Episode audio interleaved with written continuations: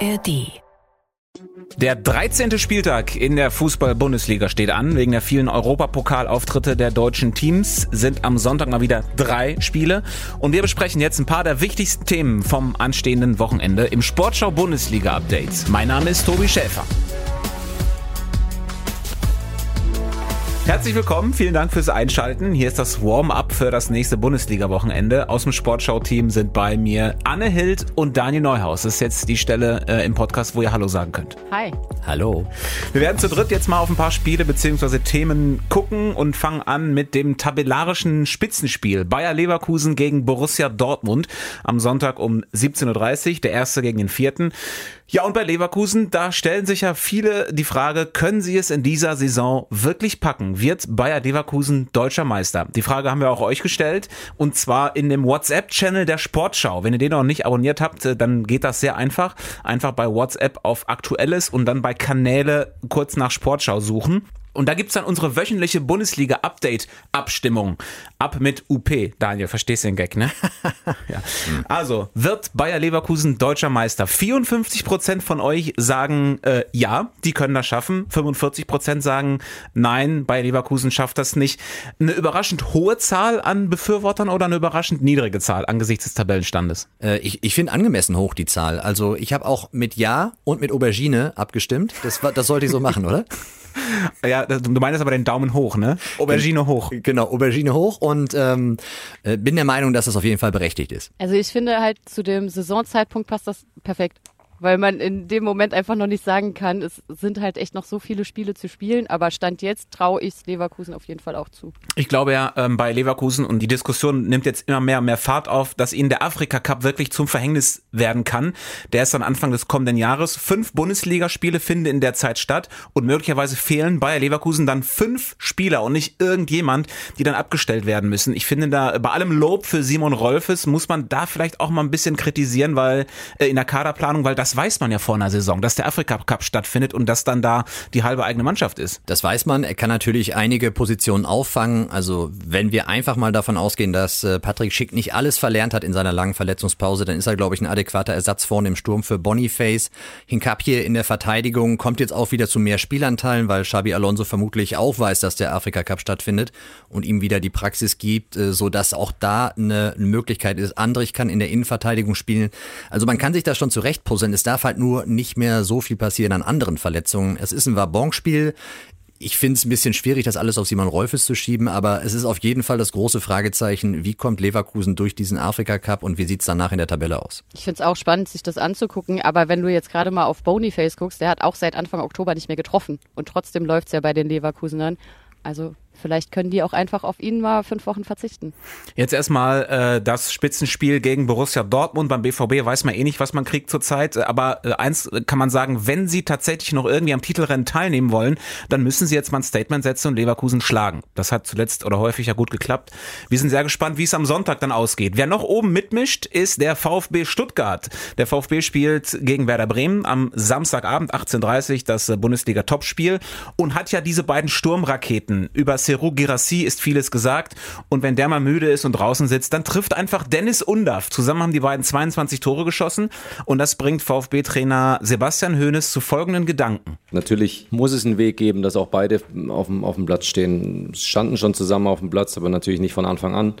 Ähm, habe da auch schon natürlich eine, eine gewisse Idee, aber gibt es natürlich auch noch zwei, drei andere, die, die da gerade eine richtig gute Rolle spielen in der Offensive und das äh, bringt mich in eine, eine anspruchsvolle Situation, jetzt da die, die, die richtige Aufstellung zu finden. Aber das ist doch die ja, Situation, die man gerne hat als, als Trainer. Ähm, deswegen werde ich mich jetzt ganz sicher nicht darüber, darüber beschweren. Aber na klar, können beide zusammenspielen und die werden sicher in sehr naher Zukunft genau das auch tun.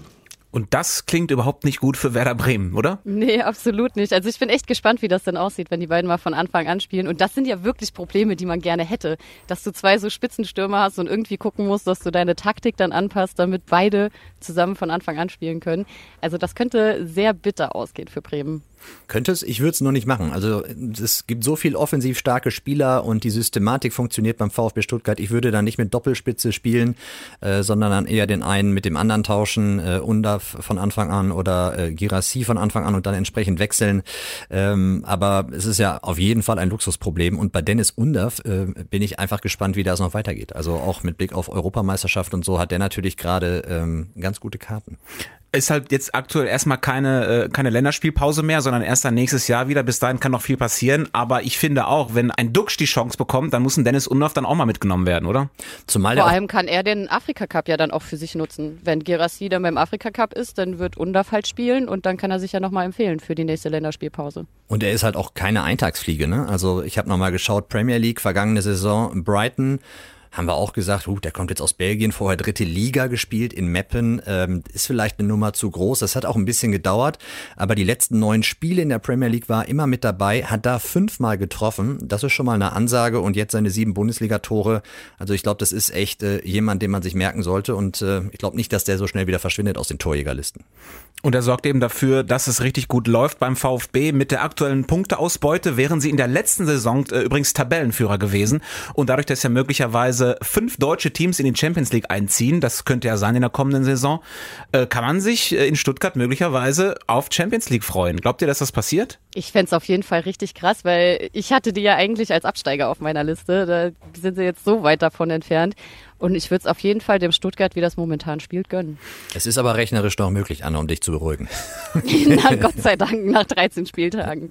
Aber der VfB erstmal auf Kurs Champions League, Union Berlin nicht. Äh, Union hat jetzt aber einen neuen Trainer. Nenad Bielica ist es, den haben wir in der letzten Folge schon ein bisschen vorgestellt. Sein Debüt war jetzt das 1-1 äh, in der Champions League in Braga. Jetzt am Samstag geht's zum FC Bayern. Samstagnachmittag 15.30 Finde ich als erstes Bundesligaspiel eigentlich ganz gut, wenn du neu irgendwo bist als Trainer, weil du kannst was riskieren, du kannst was ausprobieren und wenn es schief geht, dann waren es am Ende ja immer noch die Bayern. Wichtig wird es dann erst danach, da spielen sie gegen Gladbach. Ne? Aber so ist eigentlich eine Luxussituation für ihn. Weiß ich jetzt nicht, ob er es so sieht. Vielleicht hätte er auch lieber einen etwas smootheren Einstieg. Aber ähm, da hast du direkt den Druck. Ja, du, du hast natürlich den Druck, aber du kannst natürlich auch äh, doll verhauen werden ähm, in München mit einer vielleicht neuen Systematik, die die Mannschaft noch nicht so verinnerlicht hat. Das heißt, da stimmen dann Abstände vielleicht nicht und das können die Bayern ja, die sich geschont haben in der Champions League, auch ausnutzen, wenn sie wollen und in der Liga müssen sie wollen wenn sie äh, oben da ein bisschen für klare Verhältnisse sorgen wollen.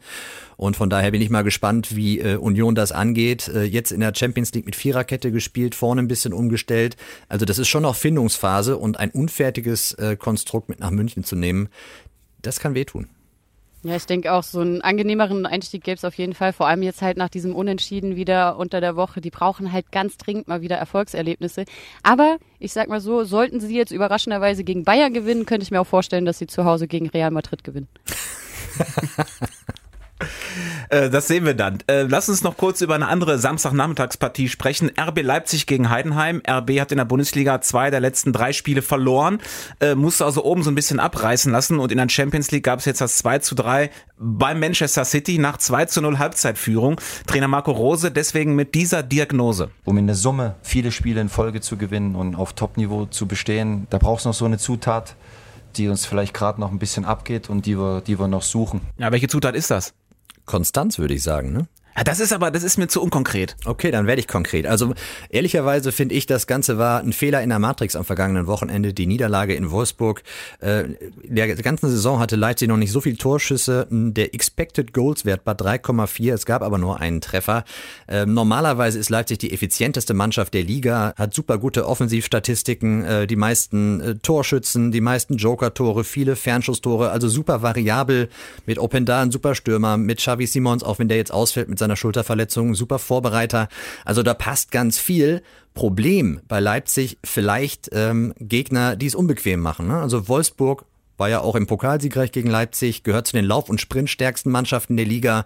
Mainz, äh, da gab es auch die Niederlage genauso. Und jetzt kommt Heidenheim, das ist die laufstärkste Mannschaft der Liga. Aber Hoffnungsstimmer zu Hause klappt es eigentlich immer noch ungeschlagen Leipzig. Äh, von daher glaube ich, dass es jetzt wieder einen Sieg gibt. Aber Leipzig ist auf jeden Fall unter Druck, denn äh, muss da oben jetzt gewinnen, um nicht komplett abreißen zu lassen. Das stimmt schon. Ja, unter der Woche haben sie ja gezeigt, dass sie noch Tore schießen können, auch wenn es dann am Ende gegen Manchester City nicht für einen Sieg gereicht hat. Aber ja, vielleicht ist das auch einfach die Zutat. Mehr Tore noch.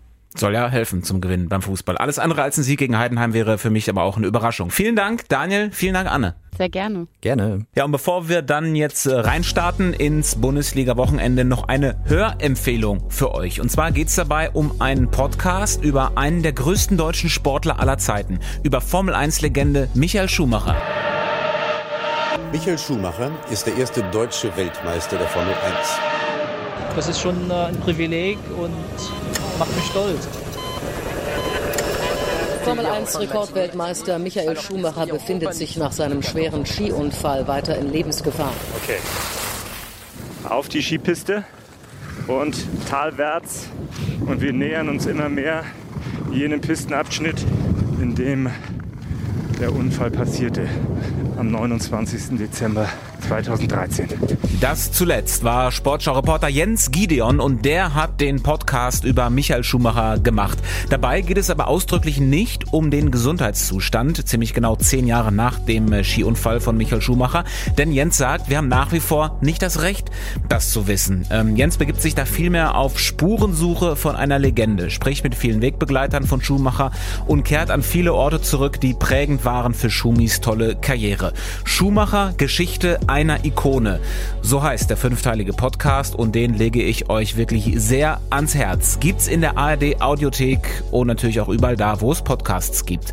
Und genau da findet ihr auch uns dann wieder das Sportschau Bundesliga Update, die nächste Ausgabe dann am Sonntagabend nach dem 13. Spieltag. Bis dahin euch allen ein schönes Wochenende.